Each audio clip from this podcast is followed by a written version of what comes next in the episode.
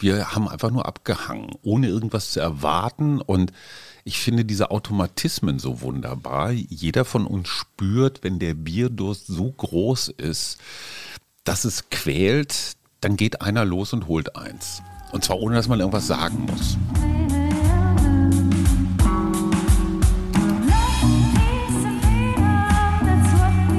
Wir. Arbeit, Leben, Liebe. Der Mutmach-Podcast der Berliner Morgenpost. Hallo und herzlich willkommen zu einer sommerlichen Wochenendfolge zum Mutmach-Podcast der Berliner Morgenpost. Mein Name ist Hajo Schumacher und mir gegenüber sitzt Suse Schumacher. Da habt ihr gemerkt, irgendwas ist nicht in Ordnung. Hat Suse eine Stimmbandoperation hinter sich? Hat sie größere Mengen Testosteron gefrühstückt? Nein. Ich erkläre das mal eben kurz. Suse hat sich etwas spontan und überraschend verabschiedet, nicht für immer, aber für ein längeres Wochenende zu einem, ich sage das mal ein bisschen despektierlich, Weiber-Workshop in Polen. Dazu wird sie sicherlich noch was erzählen. Und stattdessen ist jemand hier, ja, wir sind eigentlich auch verheiratet, oder? Ja, so ein bisschen schon, seit 37 Jahren mittlerweile. Stell dich doch mal vor. Ich bin Detlef Facke und äh, bin ein alter Freund von Hayo und wir kennen uns tatsächlich seit wir angefangen haben zu studieren. In München haben wir uns kennengelernt, 1984. Und das ist echt lange her. Und du bist jetzt gerade zu Besuch hier eine Woche. Und äh, ja, ich kenne dich länger als Suse. Und wir wollen reden über Freundschaft. Was ist das eigentlich? Wie war das bei uns? Ähm, kannst du mal Freundschaft definieren? Also eine richtige Definition habe ich dazu auch nicht, aber es ist natürlich eine sehr intensive Verbindung, die nicht irgendwie hervorgerufen ist durch Verwandtschaft oder ähnliches, sondern die einfach ähm, sich, sich entwickelt hat und wahnsinnig lange hält, äh, zumindest in unserem Fall, auch so das eine auf oder ab erlebt, aber auf sehr viel Vertrauen und sehr viel Verlässlichkeit, finde ich, auch basiert. Verlässlichkeit ist für mich echt so ein Stichwort, weil wir haben ja, kann man sagen, jetzt fast einen Tag gemeinsam auf unserer Datsche zugebracht. Und dieses Gefühl, einfach sein zu können. Also wir haben keine Pläne, wir hatten nichts vor, wir haben einfach nur abgehangen, ohne irgendwas zu erwarten. Und ich finde diese Automatismen so wunderbar. Jeder von uns spürt, wenn der Bierdurst so groß ist, dass es quält, dann geht einer los und holt eins. Und zwar ohne, dass man irgendwas sagen muss. Genau, nicht, und, und keiner sagt dann dem anderen irgendwie, du hast doch jetzt, oder ich habe jetzt schon zweimal Bier geholt, jetzt bist du mal dran, sondern irgendwie ergibt sich das dann automatisch. Also da muss man gar nicht viel drüber reden. Weißt du noch den ersten Tag? Das erste Mal? Also so richtig rekonstruieren kann ich das auch nicht, aber natürlich, wir haben uns 1984 kennengelernt. Das war an der Münchner Journalistenschule, wo wir zusammen anfingen. Das muss äh, Anfang September gewesen sein. Und wir kamen dahin und äh, waren dann auch in einer Klasse und haben, ich weiß gar nicht, wir haben irgendwie relativ schnell Kontakt zueinander gefunden. Also wir waren natürlich alle neu in München. Wir waren in einer Klasse 15 Schüler und wir waren natürlich alle gespannt darauf, mit was für Menschen wir da zu tun hatten. Und durch die Schule hatten wir auch sofort so einen gewissen Kontakt zueinander. Ähm, und aber du kamst direkt von der Bundeswehr, das weiß ich noch. Ja, du kamst ja. direkt aus der Kaserne. Ja, so ungefähr. Ja, ja. Ich hatte tatsächlich, damit ich in München rechtzeitig anfangen konnte, damals gab es ja noch den, den Wehrdienst bei der Bundeswehr und ich musste 15 Monate da sein und hätte eigentlich erst ich glaube, gegen äh, Ende Oktober oder so kommen können. Habe dann den ganzen Urlaub aufgespart und bin tatsächlich, also ich hatte Auskleidung und äh, habe meine Sachen gepackt und bin ab nach München. ist, und dann gab es einfach diese Studentenzeit, von der wir heute sagen würden, das kennen die jungen Leute gar nicht mehr. Ne? Weil Studieren stand jetzt nicht im Zentrum unserer Interessen. Also wir hatten so gesehen wahnsinniges Glück. Wir hatten einmal ähm, wir, wir hatten ein, ein Studium, in dem wir eigentlich auch Zeit hatten in dieser doch eigentlich wunderbaren Stadt. Ich meine, München war natürlich für junge Leute, wie wir es damals waren, war das richtig toll. War auch schon teuer? War auch schon teuer, aber irgendwie ging's. Ich meine, wir haben ja dann auch in der Studentenbude gewohnt, wo das äh, mitten in Schwabing, wo das dann noch relativ bezahlbar war. Und wir haben dann auch relativ schnell so ein bisschen was nebenbei verdient. Das war die legendäre WG, wo auch Lothar Wieler eine unter, Weile untergekommen war. Unter anderem, ja.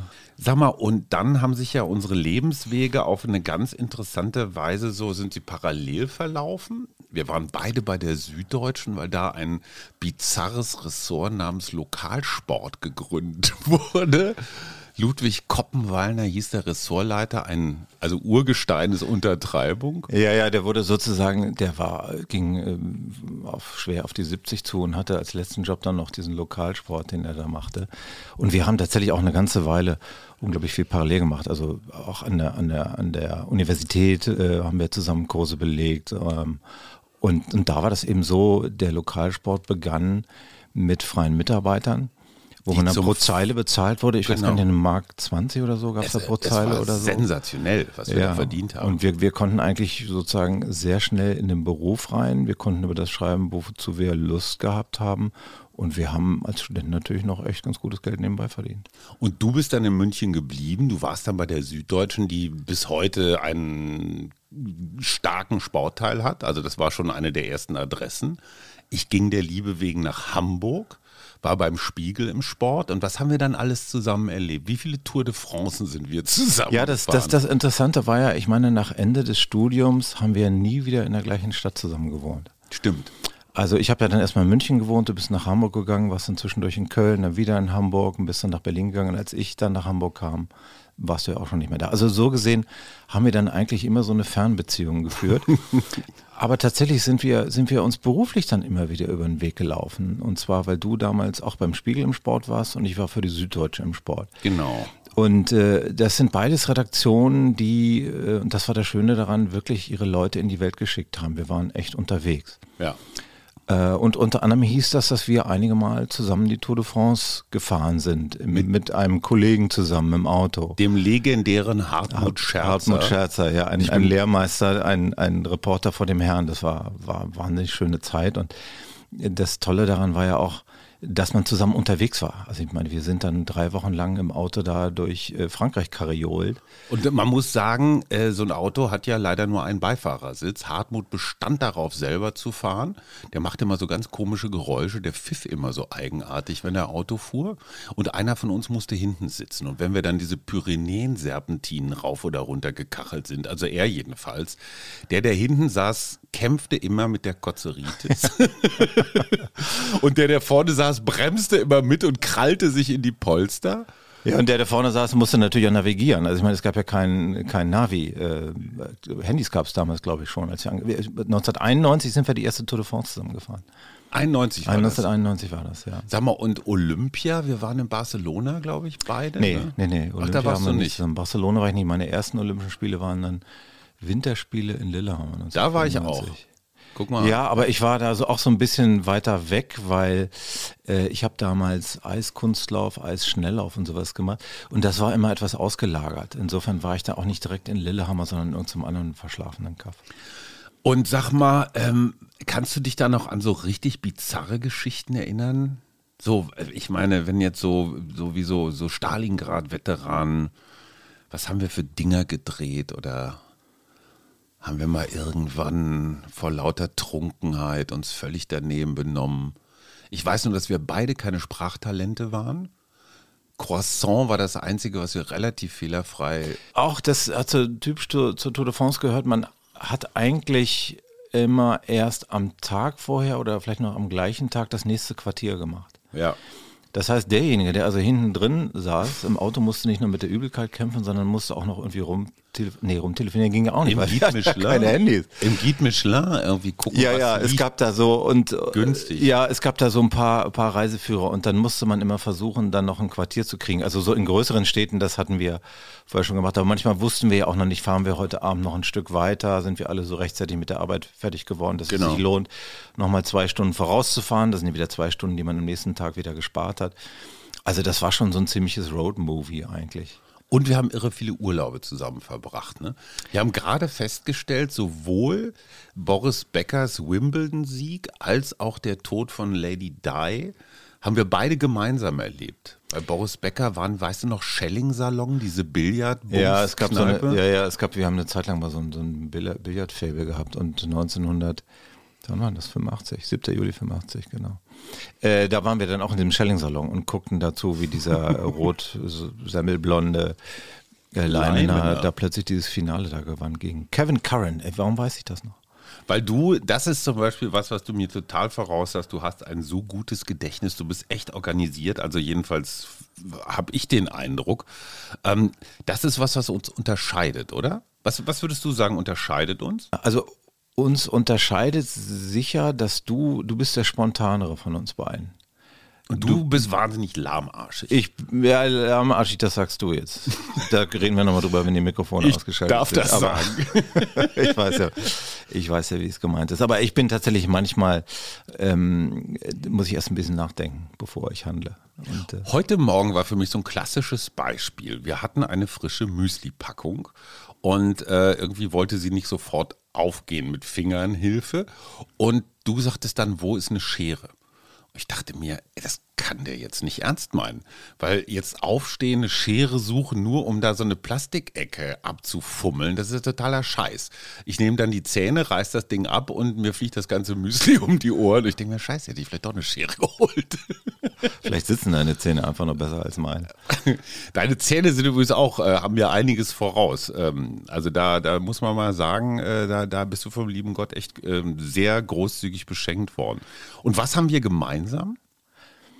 Humor. Also erstmal Humor, glaube ich. Also wir können schon über die, die ähnlichen Dinge lachen. Wir haben gegen, gegenseitig, und das ist, glaube ich, auch so ein Wesen von Freundschaft, doch eine ziemliche Toleranz. Also dazu, jetzt erzähle ich nochmal eine Geschichte, die ich wirklich sehr bezeichnend fand. Das war, ähm, ja, 2000 muss das gewesen sein. Ich war damals schon nach Hamburg gegangen, ich war Redakteur beim Stern und du äh, bist damals äh, Chefredakteur einer Zeitschrift namens Max geworden. Mhm. Dazu muss man wissen, dass es diese Zeitschrift schon länger gab. Äh, die ist monatlich erschienen, aber die sollte jetzt auf zweiwöchentliches Erscheinen umgestellt werden und sollte den Stern langsam aber sicher angreifen. Genau, wir also, waren der junge Stern. Genau, genau. Und ich hatte eine ganze Weile von denen nichts gehört und ähm, wusste aber, dass dein Name da irgendwie im Spiel war. Hab dich allerdings noch nicht darauf angesprochen. Dann haben wir telefoniert und dann erzähltest du mir das, also ich werde jetzt Chefredakteur bei Max und sagtest den Satz, ab jetzt sind wir Feinde. und ich habe mir gedacht, ey, komm, alter Schnacker, also ja, wie, Du hast es, eher ich, lustig ich hab, gefunden. Ja, ich habe es nicht ernst genommen. Ich habe es ja. wirklich nicht ernst genommen, weil, weil nach dem, was wir schon, schon erlebt hatten und damals kannten wir ja nur wirklich uns lang genug, habe ich gedacht, naja, das meint er jetzt nicht ernst. Also das ist halt so, mhm. so ist halt so Geschnacke. Und du hattest es dann eigentlich auch vergessen. Mhm. Und lustigerweise habe ich das vor, das war nicht so lange her, vor ein paar Wochen mal erzählt und habe dir das gesagt, was du damals gesagt hast. Mhm. Und du warst richtig erschrocken. Ja. Und, und hast mich auch beim nächsten Treffen nochmal darauf angesprochen, also hast dich quasi entschuldigt. Und ich habe dann auch gesagt, ey, was, was brauchst du denn für Entschuldigung, weil ich habe das nie ernst genommen.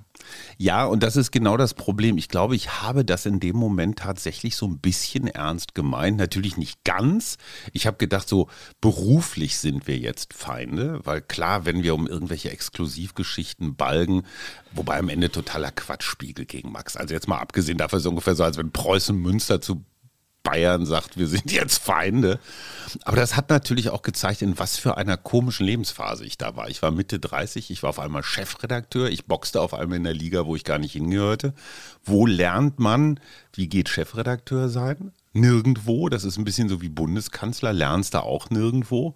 Und ähm, das war mir unfassbar peinlich. Weil mhm. normalerweise hätte ich ja sagen können, ey, pass auf, wir haben jetzt hier irgendwie echt ein Problem vielleicht, wenn es um Geschichten geht oder so, um, ja, um berufliche Rivalitäten, aber lass uns das irgendwie, das kriegen wir geregelt. Das wäre so der, der richtige Weg gewesen. Sag mal, und gibt es irgendwas, was, was dir auch peinlich ist? Ich finde das total ungerecht, dass nur mir was peinlich ist. Äh, Im Verhältnis von uns beiden. Ja, wo du sagst, boah, was habe ich denn da für einen Scheiß erzählt? Ich vergesse sowas. Also ich, solche Dinge vergesse ich wahnsinnig schnell, weiß ich noch nicht mal. Super. Also ich also weiß, nichts, wo ich irgendwie, ich will gerade, wo, wo, ich, wo ich das Gefühl habe, oh, da habe ich mich dir gegenüber echt scheiße verhalten, oder? Ja, fällt dir, ist doch super, wenn dir nichts einfällt. Nee, Mir nee, fällt auch nichts nee, ein. Fällt mir nichts ein. Also es kann auch sein, dass ich das schlicht vergessen habe, aber ähm, Ich Nee, bereue, ich bereue tatsächlich eine Sache. Und zwar, und ich weiß nicht bis heute nicht, wie ich mich hätte richtiger verhalten sollen. Ich war dir ja in einigen Sachen, ich war immer ein bisschen voraus. Ich habe ein bisschen früher geheiratet und Kinder gekriegt. Da konntest du dir bei mir schon mal angucken, wie das so ist. ja, wir- ich war noch Trauzeuge. Ne? Also Du- ich war genau. dein Trauzeuge Klar. und du warst meiner später dann. Ja. Genau, wir haben uns gegenseitig getraut und gezeugt. Und das Interessante ähm, war, ich war nicht so richtig 120-prozentig überzeugt von deiner Ehe. Und da habe ich mir überlegt, scheiße, ey, mischt man sich da jetzt ein? Weil ich meine, hey, was du mit einer anderen Frau äh, da erlebst und die Gefühle und so, das geht mich einen Scheißdreck an. Das ist deine Sache. Und manchmal dachte ich mir, Mann, ey, hätte ich, hätte ich da vielleicht mal ein warnendes Wort sprechen sollen. Man muss dazu wissen, die Ehe ist jetzt nicht, ähm, hat nicht elendlange gehalten. Hättest du das, also jetzt so mal im Nachhinein, äh, hätte dir das geholfen? Ja, das kann schon sein. Also ich würde zumindest heute, wenn, wenn sozusagen ich du wäre, dann würde ich zumindest eins machen. Ich würde sagen, pass auf, wir kennen uns jetzt so lange und ich sage dir jetzt einmal etwas, ich sage dir jetzt einmal meine Meinung zu Ja. deiner künftigen Ehe oder zu dem, was du davor Ja. hast. Willst du es hören oder willst du es nicht hören? Wenn du sagst, nee, will ich nicht hören, ist gut. Wenn du sagst, ja, will ich hören, dann würde ich es dir einmal sagen, würde sagen, alles andere, ich will es nur einmal hier sozusagen fürs Protokoll dir gesagt Ja. haben, was ich da denke. Ähm, nimm, es, nimm es an, verteufle es, mach sonst was damit, aber, aber danach ist auch okay.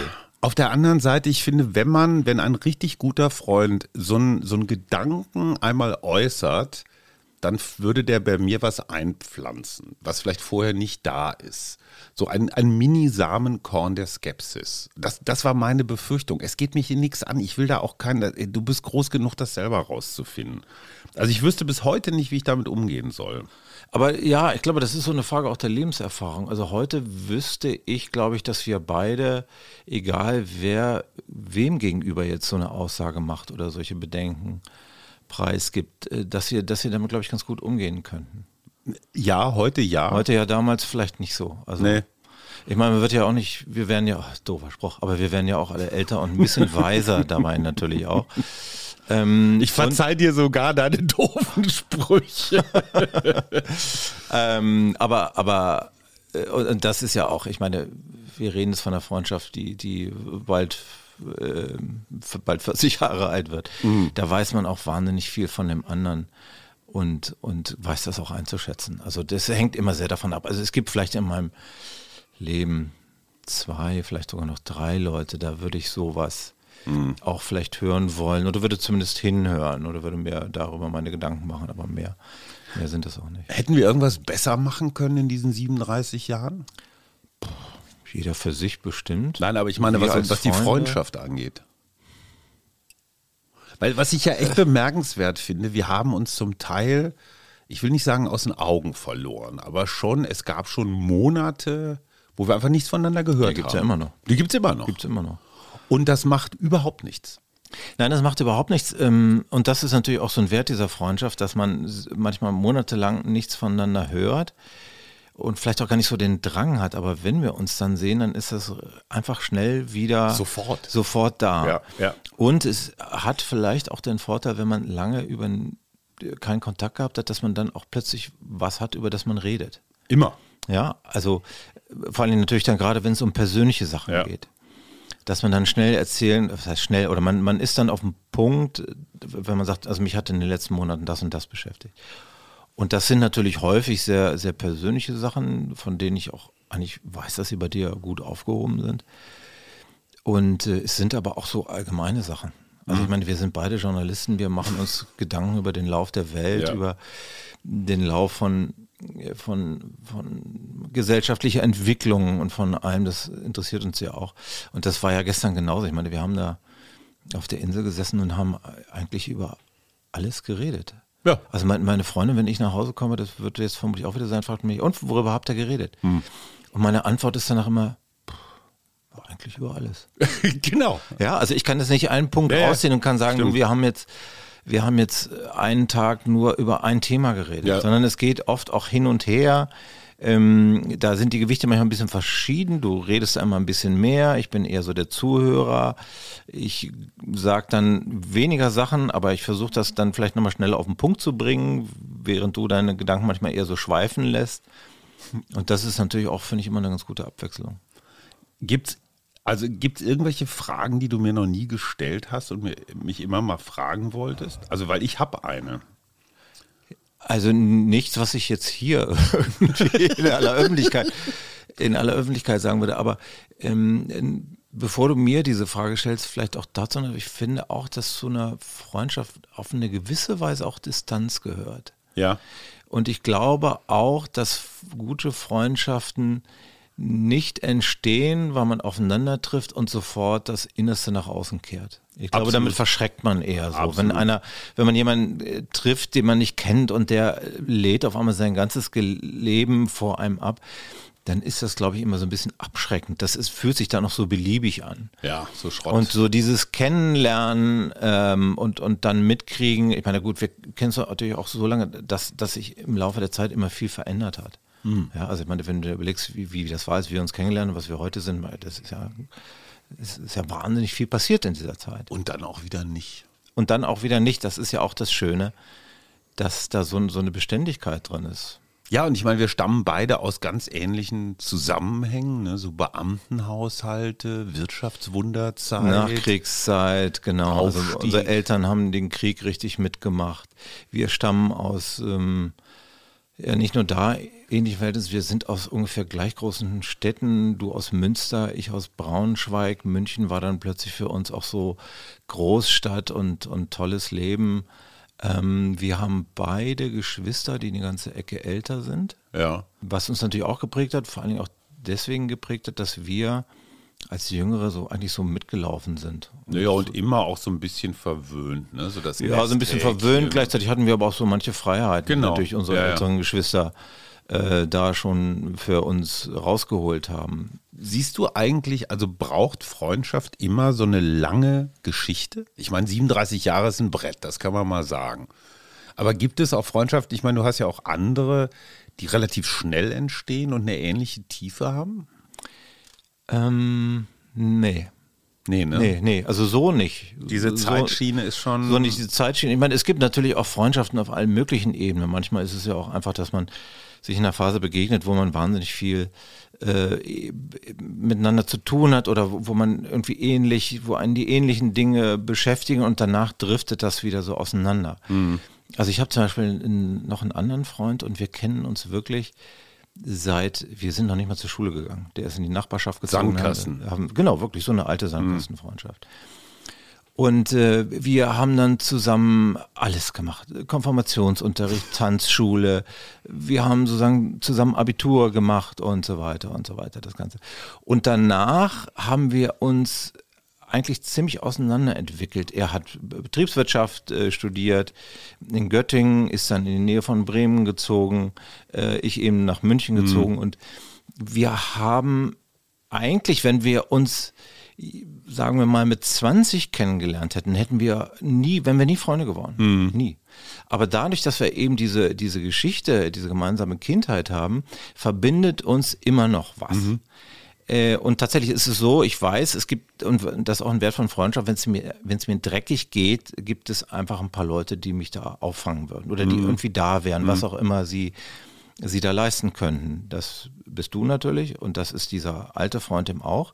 Aber es gibt so gewisse Dinge, über die kann ich mit ihm nicht so reden. Einfach weil er, weil sein Leben ein ganz anderes ist. Weil er mit vielen Dingen, die mich dann beschäftigen oder die in meinem Leben stattgefunden haben, nicht so viel anfangen kann. Also sozusagen, du bist für andere Dinge da ein Resonanzraum, als er das ist.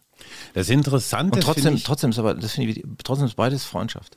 das Interessante, was du sagst, finde ich, wir hätten uns im richtigen Leben, also später, hätten wir uns wahrscheinlich auch nicht kennengelernt. Wäre das auch nicht so tief geworden. Also diese Studentenzeit, dieses zum Teil auch wirklich Tag und Nacht zusammenhängen. Erst im Hörsaal, dann im Biergarten und dann auch in der alten Galerie in der Katzbachstraße war es. Nee, Kaulbachstraße. Kaulbachstraße, ja, das war so eine, so eine Kneipe, wo Dienstag immer so, ein, so eine Leinwand runtergerollt wurde und Surffilme gezeigt Vom wurden. Super 8 Projektor. Ja, ja, ja, ja. Hieß, wie hieß der noch? Enzo, ne? Der Wirt. Ja, der Wirt, der, der kannte uns irgendwann so gut, als wir reinkamen, dann stand sofort ein Weißbier und ein, und ein Tequila, Tequila ne? Tisch. Ja. ja, und es war natürlich auch so eine Phase, in der man in der man so das Gefühl hat, jetzt geht das Leben richtig los. Und dann mhm. unterhält man sich natürlich viel darüber, was erwarten wir von Leben, was ist uns wichtig. Und, und das haben wir natürlich intensiv gemacht. Interessanterweise, was du sagst, was, wo ich einen Unterschied sehe, ist unsere Haltung zum Einfamilienhaus. Ich habe das Gefühl, für dich ist das immer noch so das, der Inbegriff von mh, mm, gutem Wohnen und ich bin total traumatisiert durch die Jagd meiner Eltern nach diesem Einfamilienhaus, was da dann auch nur ein reiner. Ich würde nie in ein Einfamilienhaus ziehen. Für dich ist das immer so erstrebenswert, finde ich total interessant.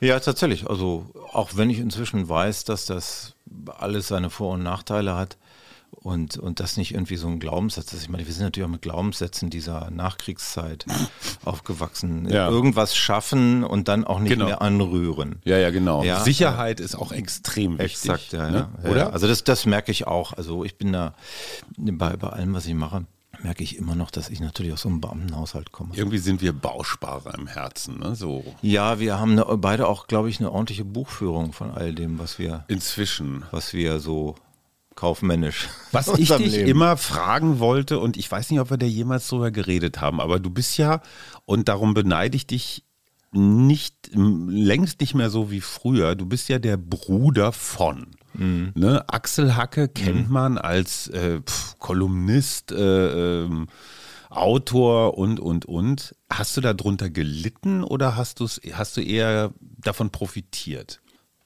Sowohl als auch. Also es war natürlich am Anfang irgendwie schwierig. Also dazu muss man sagen, dass meine Berufswahl auch sehr spontan kam. Ich hatte Abitur gemacht, ich war ein halbes Jahr bei der Bundeswehr und ich hatte keine Ahnung. Was ich Echt mache. nicht? Ja, nee, wirklich, wirklich nicht. Hm. Ich wusste es nicht. Und mein Vater, eben auch Beamter, sagte, Sohn, jetzt musst du dir aber so langsam mal mhm. Gedanken machen, was du denn mal beruflich machen willst. Ja. Weil irgendwie, wenn du eine Ausbildung machen willst, dann müssen wir dir eine Lehrstelle besorgen. Und mhm. wenn du studieren willst, dann musst du halt irgendwo sehen, wo du das machen willst. Und deswegen war eigentlich meine spontane Idee damals, das war kurz vor Weihnachten 19 83 habe ich gesagt, ach Journalist fände ich ja eigentlich ganz gut. Mhm. Ich hatte das natürlich bei Axel gesehen, der, der auch als Sportjournalist angefangen hatte, der auch bei der Süddeutschen. Auch bei der Süddeutschen angefangen hatte, der dann ab und zu mal in Braunschweig war. Dazu muss man sagen, dass damals Eintracht Braunschweig noch in der ersten Liga spielte. Und wenn Bayern München. Preußen Münster war auch mal in der ersten ja, ja, Liga. Gründungsmitglied, ich weiß. Bei Eintracht übrigens auch. ähm, jedenfalls als, und er kam dann immer, wenn Bayern München Auswärtsspiel in Braunschweig hatte, dann kam er immer. Und der hatte dann eine zweite Pressekarte besorgt, die ich dann bekam. Das Uhu. heißt, ich saß dann damit auf der Pressetribüne. Mhm. Und das hat mir in dem doch ziemlich provinziellen Braunschweig irgendwie so gesagt, wow, hey, das ist ja mhm. toll. Naja, und deswegen habe ich dann damals eigentlich gesagt, Journalist finde ich eigentlich gut. Mhm. Kriegst du Pressekarten für einen? Ja, so. Ja, ja, klar. Ja, es war. So und ich fand ja auch München, ich hatte meinen Bruder auch ein paar Mal, als der Student war, noch in München besucht. Und ich fand das schon irgendwie, das war so für mich so der Weg raus aus Braunschweig, weil ich selber nicht wirklich eine Idee hatte. Und habe das dann gemacht und äh, habe dann noch relativ schnell festgestellt, das war ist genau die richtige Entscheidung gewesen. Aber mhm. natürlich ähm, äh, ha, habe ich dann damals schon immer, also der war nun auch in der Sportredaktion mhm. bei der mhm. Süddeutschen, wo ich auch gerne hin wollte, wo ich ja dann auch, wie du auch, als Freier, als Student angefangen habe. Und das war natürlich am Anfang schon schwierig. Ja, weil immer gesagt wird, ach, der Bruder von Axel. Mhm. Und manchmal haben wir mit Leuten telefoniert. Wir haben auch noch tatsächlich eine sehr ähnliche Stimme. Ja, ja. Ich habe mit Leuten telefoniert und dann haben die erst erkannt, dass später, als ja. ich dann mal meinen kompletten Namen gesagt habe, dass ich gar nicht mein Bruder bin. Ähm, aber das war trotzdem nicht so ein Problem. Zumindest habe ich das nicht so empfunden. Also am Anfang hat es tatsächlich manchmal ein bisschen so das Gefühl gegeben, wow, puh, da musst du auch mal hinkommen. Das hat mhm. so den Druck so ein bisschen erhöht. Ähm, aber auch da war, war mein Bruder ist damit ziemlich gut umgegangen. Also der aber Axel war ja schon Abräumer, ne? Also der ja, war damals schon noch nicht so. Also er war natürlich innerhalb der, der, der Süddeutschen war ja schon wer, oder vor allen Dingen auch innerhalb der Sportredaktion. Durfte Streiflichter schreiben. Ja, das kam dann später. Was nur ne? wenige das, dürfen. Das, das, das kam dann, das okay. kam dann tatsächlich später, als ich dann auch schon mhm. Redakteur war und sozusagen auch meinen, meinen eigenen Status da hatte. Und da ging das bei ihm dann auch richtig los. Aber kurioserweise haben wir dann später mal etwas gemacht, da war ich der Erste. Mhm. Nämlich indem ich äh, von der Süddeutschen weggegangen bin. Ich bin ah. 1900 wann war denn das? 1999 habe ich mich entschieden, bei der Süddeutschen wegzugehen. Mhm. Weil ich einfach nach zehn Jahren Süddeutschen und 15 Jahren München, ich wollte nach Hamburg, ich wollte nochmal was anderes machen. Ich war Mitte 30, habe gesagt, so, jetzt machst du nochmal was. Und bin dann bei der Süddeutschen weggegangen.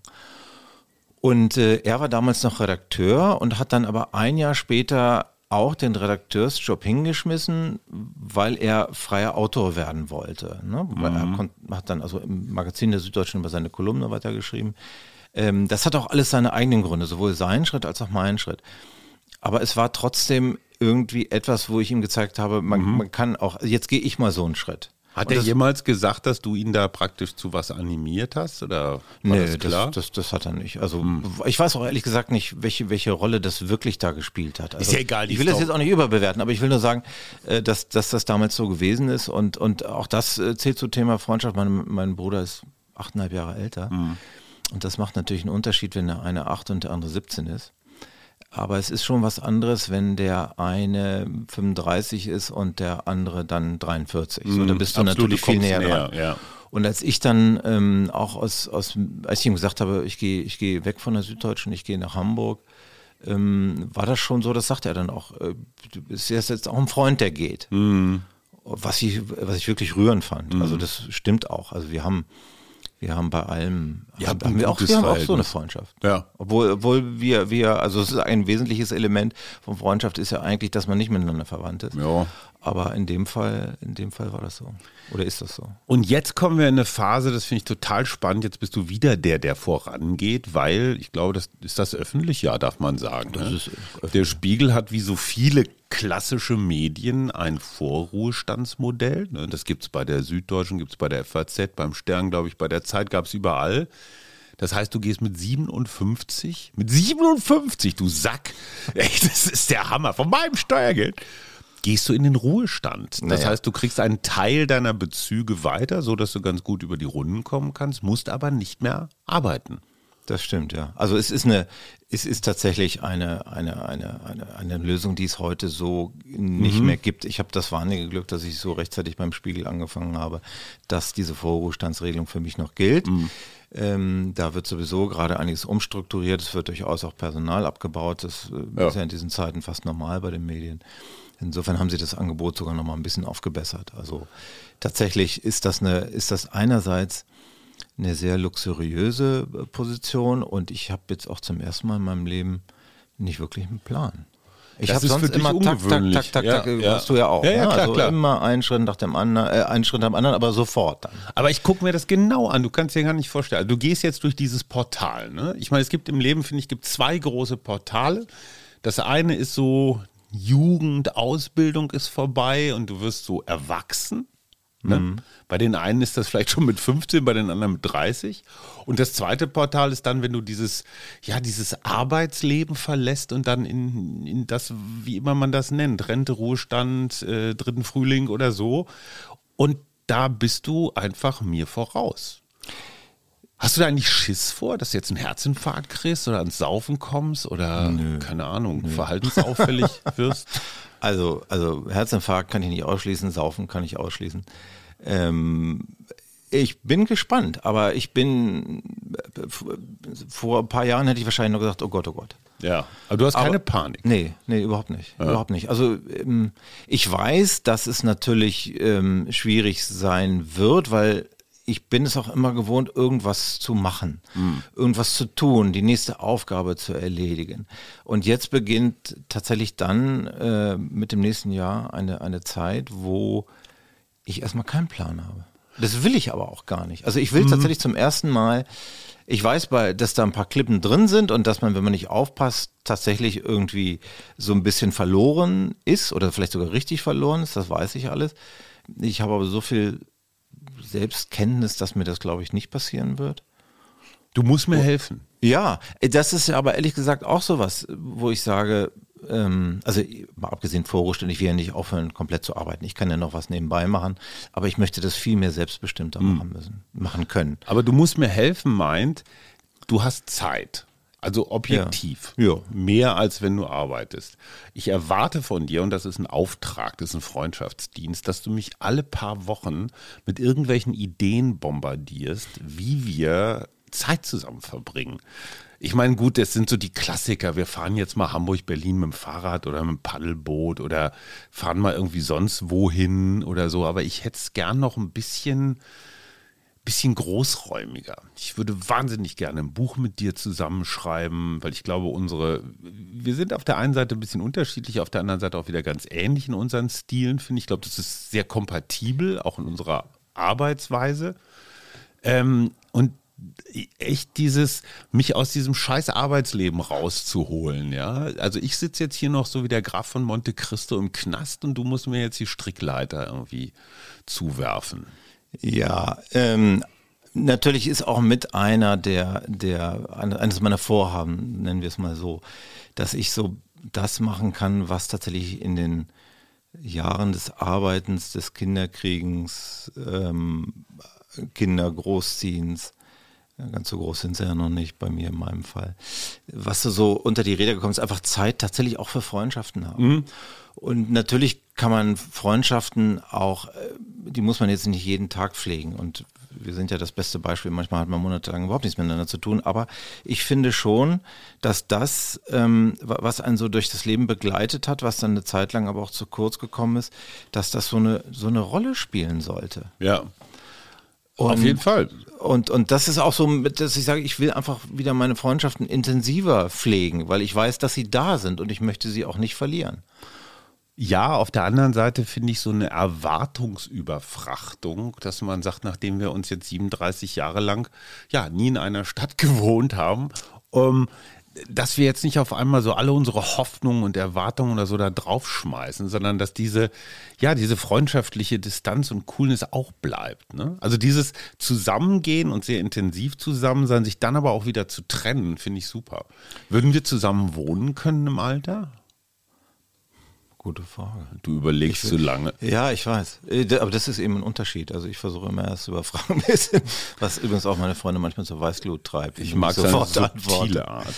Ähm, ja, ich glaube schon. Ich glaube schon. Ich weiß, ich Aber weiß nicht, nicht im Einfamilienhaus. So nein, nein, nein, nein, Also wir bräuchten da jeder schon wirklich sein, sein, sein Ding immer noch. Also ob wir Badezimmer teilen sollten und quasi nur getrennte Schlafzimmer. Also das glaube ich jetzt nicht, dass das funktionieren würde. Mhm. Ähm, aber aber so eine so eine größere Nähe ich glaube, das, das würde schon funktionieren. Ein Ding muss ich noch loswerden. Manchmal erzählst du halt Geschichten aus Hamburg mit irgendwelchen Leuten, mit denen du was machst. Manche von denen kenne ich halt, Journalistenkollegen, manche auch nicht. Und ich erwische mich dabei, ich weiß gar nicht mehr, wann das das letzte Mal war, diesmal gar nicht so. Aber du sagst dann, ja, dann war ich mit dem, habe ich das und das gemacht und so. Wie ich so eine Mini, so, so eine Mini-Stich Eifersucht verspüre. Kennst du das? Äh, weil, weil, die Leute so bedeutend sind? Nein, wow, weil, nein weil du einfach mit wem anders Ach so. machst. Das ist wie bei einer Frau. Also wenn meine Frau jetzt mit einem anderen Typen irgendwie Spaß hat, hätte ich auch so einen Ministich so, denke mir, Schluchz, wäre ich gerne dabei gewesen oder was hat der andere, was ich nicht habe oder so diese, diese Ja, also manchmal, also manchmal denke ich mir auch, wenn du dann so erzählst, oh, ein ganz großer Freund von mir und so weiter, denke ich mir, was ist das für eine, habe ich auch noch nie von dem gehört. genau. Äh, äh, wo ich, mir da, wo ich mich dann schon mal frage, hä, das ist jetzt plötzlich ein neuer Kumpel oder? Bin ich jetzt nur noch die Nummer sieben? Ja, mein Guter, ja. du bist jetzt noch ein paar Tage hier. Wir werden noch ein bisschen Spaß zusammen haben. Zu eurer Beruhigung, Suse kommt wieder. Wie findest du Suse eigentlich? Wunderbar. Wunderbar. du weißt das. Nee, Suse ist auch wirklich, ähm, sie hat auch mir in manchen Dingen schon wahnsinnig geholfen. Mir auch. Ähm, und das, das ist auch so eine Art Freundschaft. Also das Gute ist ja dann daran, dass ich ja eigentlich mit euch beiden befreundet bin. Natürlich mit dir auf, nochmal auf einer anderen Basis, als, als das mit Suse der Fall ist. Aber in Wahrheit ist das natürlich auch eine Freundschaft. Ja, das ist echt ein interessantes Dreieck, ne? weil ich bin ja mit meiner Frau tatsächlich auch befreundet. Du musst jetzt ganz stark sein, aber auf, der Frage, auf die Frage nach meinem besten Freund würde ich Suse vielleicht noch so einen Millimeter vorziehen. Ne? Also, weil die ist zwar nicht 37 Jahre, nur ich weiß gar nicht, 30 oder so. Ähm, an meiner Seite oder wir an unserer Seite, aber ich bin tatsächlich auch mit dieser Frau befreundet. Also, das ist echt, das hat lange gedauert, bis ich das kapiert habe. Naja, Freundschaft beginnt ja immer, wie lange kennt ihr euch jetzt? 30 Jahre? Ja. Freundschaft beginnt ja nicht plötzlich mit 31 Jahren oder so. Nee, nee, ja, schon klar, aber ich dachte, so zwischen Mann und Frau kann es eigentlich gar keine Freundschaft geben. Oh, doch. Ja, es ist, glaube ich, es ist, glaube ich, eine andere Freundschaft immer noch. Erst recht, ja. wenn man natürlich zusammen wohnt und zusammen Kinder hat. Ähm, aber ich glaube, eine, eine wirklich tragfähige Beziehung zwischen, was ich, Mann und Frau oder von mir ist auch zwischen Mann und Mann oder Frau und Frau, ähm, braucht irgendwann Freundschaft. Ja, absolut. Ja, wenn du, wenn du immer, also diese Romantik, das wissen wir ja nur alle, die ist ja auch irgendwann vorbei und dann äh, gibt es die eine oder andere Krise und Krisen sind ja etwas, da muss man durch, beziehungsweise nicht, ja, also Krisen sind etwas, da muss man schon mit viel Aufmerksamkeit durch. Ja.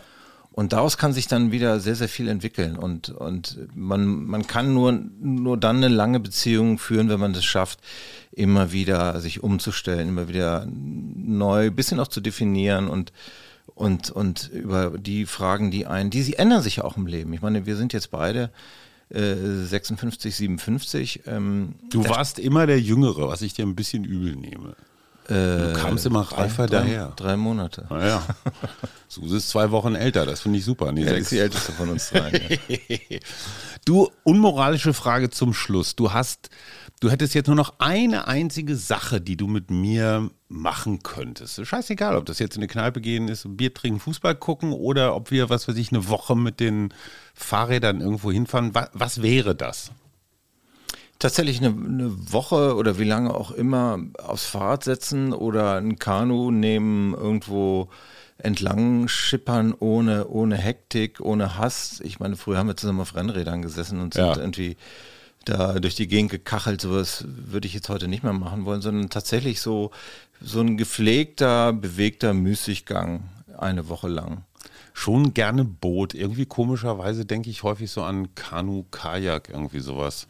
Ja, das hat ja auch, ich meine, man, man stellt ja auch, ich stelle zumindest für mich immer wieder fest, wenn man Dinge vom oder, oder Orte vom Wasser aus sieht, man sieht sie anders. Hm, absolut. Man sieht ja, man sieht sie viel ruhiger, man hat sowieso einen anderen Blick, klar, als wenn du da über die äh, vierspurige Stadtautobahn da rein kariolt kommst. Ähm, aber man hat so einen anderen Blick, es ist ruhiger, es ist sehr viel näher an der Natur dran. Okay, ich schlage vor, wir nehmen die Emscher. Warum gerade die Emscher? Ja, ich glaube, da kann man vom Wasser aus echt viel sehen. Und Ja. das Wasser an sich ist, glaube ich, gar nicht so wichtig. Gibt es in der Emscher überhaupt Wasser oder ist das nur noch. Äh, nee, obwohl die. Du hast doch die Emscher vorgeschlagen. ja, das ist halt so der. der Ich weiß Inbegriff wenig über die Emscher, Der Inbegriff des Ruhrgebietsflusses. Ähm, Ja, das und wäre eine gute Idee. Früher gab es da immer so, wurde da immer alles reingelassen und inzwischen ist es, glaube ich, ganz sauber. Ja, das wäre zum Beispiel gut. Cool. Also da fährst du wahrscheinlich dann auch an irgendwelchen Industrieruinen vorbei, irgendwelchen alten Fördertürmen Und wir sowas. können ganz viele Analogien bilden zu unserem Sofort. eigenen Leben und, Und zu früher und- hochdramatischen Geschichten. Ja, mein Lieber, ganz herzlichen Dank, dass du Suses Platz übernommen hast. Äh, Wir wünschen euch ein großartiges Wochenende. Falls jemand sich in der Emscher Region auskennt und Übernachtungsplätze für zwei großstädtische Kajakwanderer hat, wir nehmen alles. Schön, dass du da warst, mein Guter. Ja, ich danke dir auch. Tschüss. Tschüss.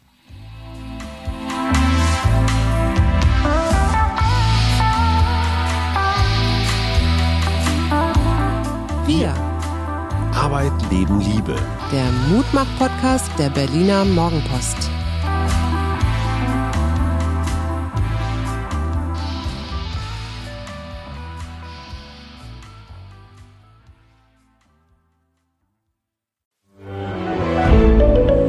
Ein Podcast von Funke.